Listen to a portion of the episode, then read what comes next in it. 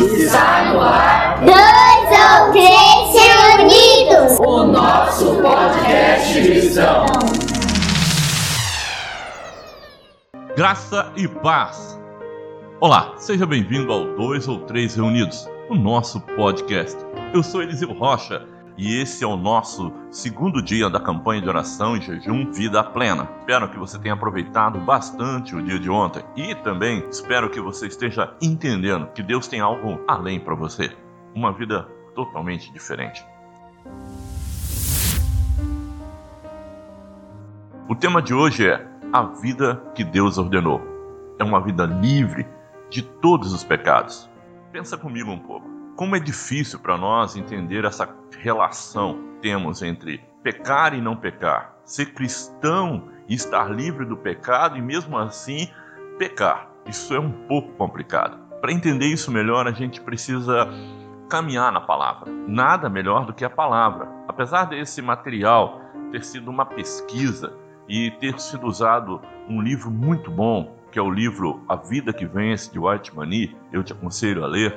Todo o material que está aqui vem da palavra. São versículos bíblicos que você pode acompanhar e entender o que Deus está falando contigo. Amém? Então vamos lá, vamos em frente para mais um dia, para mais um dia de vitória, mais um dia de vida plena. Amém?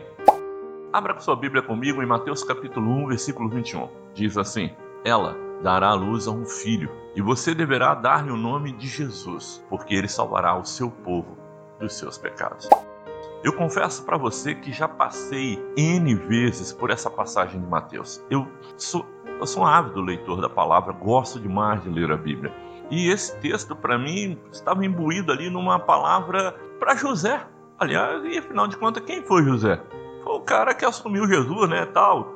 Não, na verdade, ele teve uma grande importância na vida de Cristo. Ele foi o exemplo paterno para Cristo na terra, né? E nós temos que louvar a Deus por ele ter escolhido essa família. Você tem que entender isso. Nós não idolatramos Maria, nem idolatramos José, mas entendemos que eles foram importantes no crescimento, na maturidade e no desenvolvimento de Jesus como homem, amém?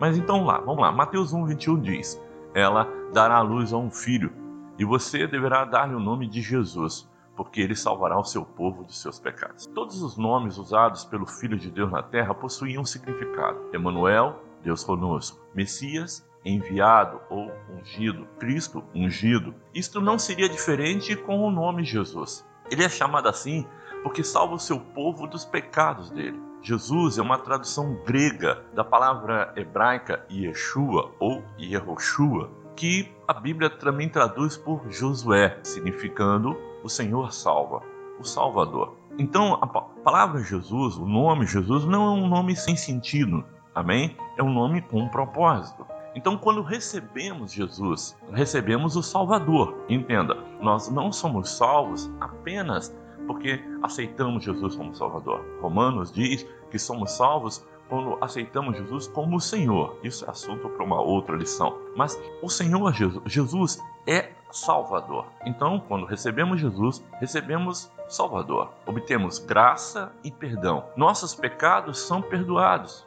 Isso é o que ele é, isso é o que ele fez e é isso que ele faz. O próprio nome dele garante isso, entendeu? Então vamos caminhar um pouco mais para que isso possa ficar claro para você. Vamos para Atos, capítulo 4, versículo 11 e 12. E esse Jesus é a pedra que vocês construtores rejeitaram e que se tornou a pedra angular. Não há salvação em nenhum outro, pois debaixo do céu não há nenhum outro nome dado aos homens pelo qual devamos ser salvos. Consegue entender a relação de Mateus 1, 21 com Atos 4? Nesse exato momento, os apóstolos estão deixando bem claros para o sinédrio, para os fariseus, para os sacerdotes, que nenhum outro nome é dado debaixo do céu a qual nós possamos, nós devamos ser salvos. Foi isso que Deus ordenou e foi isto que Cristo realizou: salvar o seu povo dos pecados deles. Entende?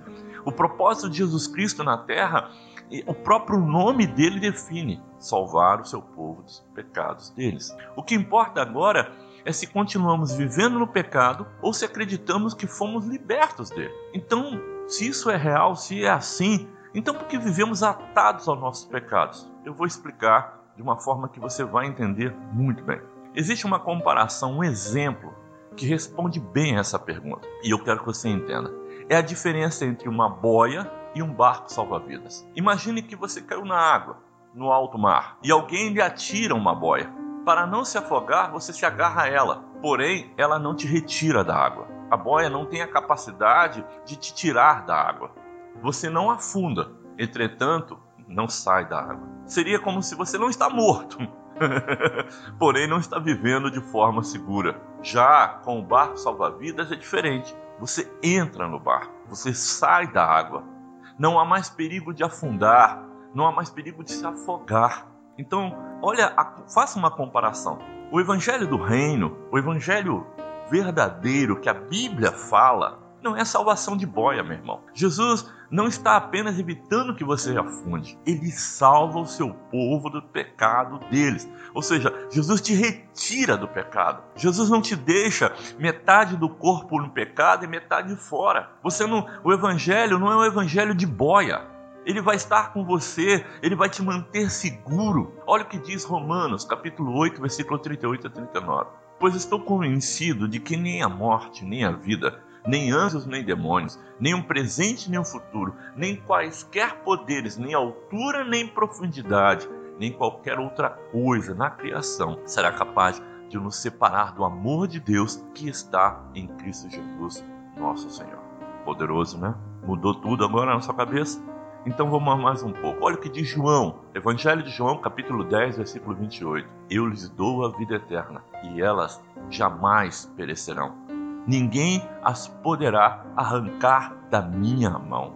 Olha o que diz também o João, no capítulo 6, versículo 39. E esta é a vontade daquele que me enviou, que eu não perca nenhum dos que ele me deu, mas os ressuscite no último dia. Você conseguiu entender agora que a vida que Deus ordenou é uma vida plena e não há nada de errado com ela, não há nada de errado com os ensinos bíblicos a esse respeito. O grande problema são as nossas experiências com o evangelho de boia, um evangelho que está totalmente equivocado, um evangelho que prega um Jesus pela metade ou coloca o próprio evangelho, o governo de Deus na terra sobre minha vida e sobre sua vida, de forma que você não está totalmente seguro, você não está nem morto e nem vivo. A Bíblia deixa bem claro que eu já morri para este mundo, você já morreu para este mundo e vive em Cristo. Nós vamos falar bastante sobre isso daqui a uns dias. Mas hoje hoje, o que você precisa entender é que o Senhor veio para salvar o seu povo dos seus pecados. Pensam?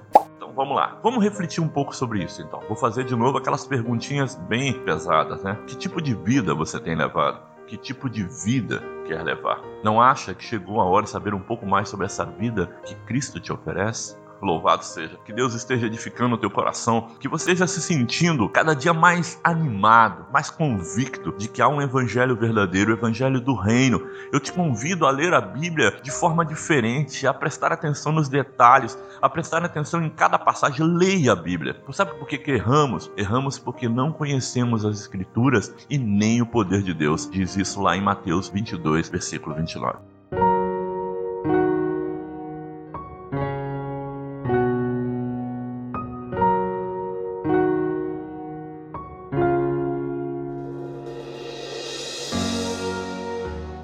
Para encerrar, eu quero orar com você. Feche teus olhos aí, curva tua cabeça onde você está. Grande e eterno Deus, Pai amado, eu te agradeço por ter enviado o seu Filho Jesus. Eu te agradeço por ter enviado a libertação dos pecados através da vida que Ele nos dá. Uma vida que nós podemos receber quando entramos no seu senhorio, quando estamos no seu governo. Não é uma vida pela metade, não é uma vida presa a uma boia tentando se afogar é uma vida de segurança, é uma vida onde estamos em Suas mãos. Obrigado por isso, Senhor. Toca, Senhor, agora eu te imploro, no coração daquele que me ouve, no coração daqueles que nos ouvem, ó Pai. E que Teu Espírito Santo conforte, esclareça e dê entendimento. Graça e paz da parte do Senhor para a tua vida.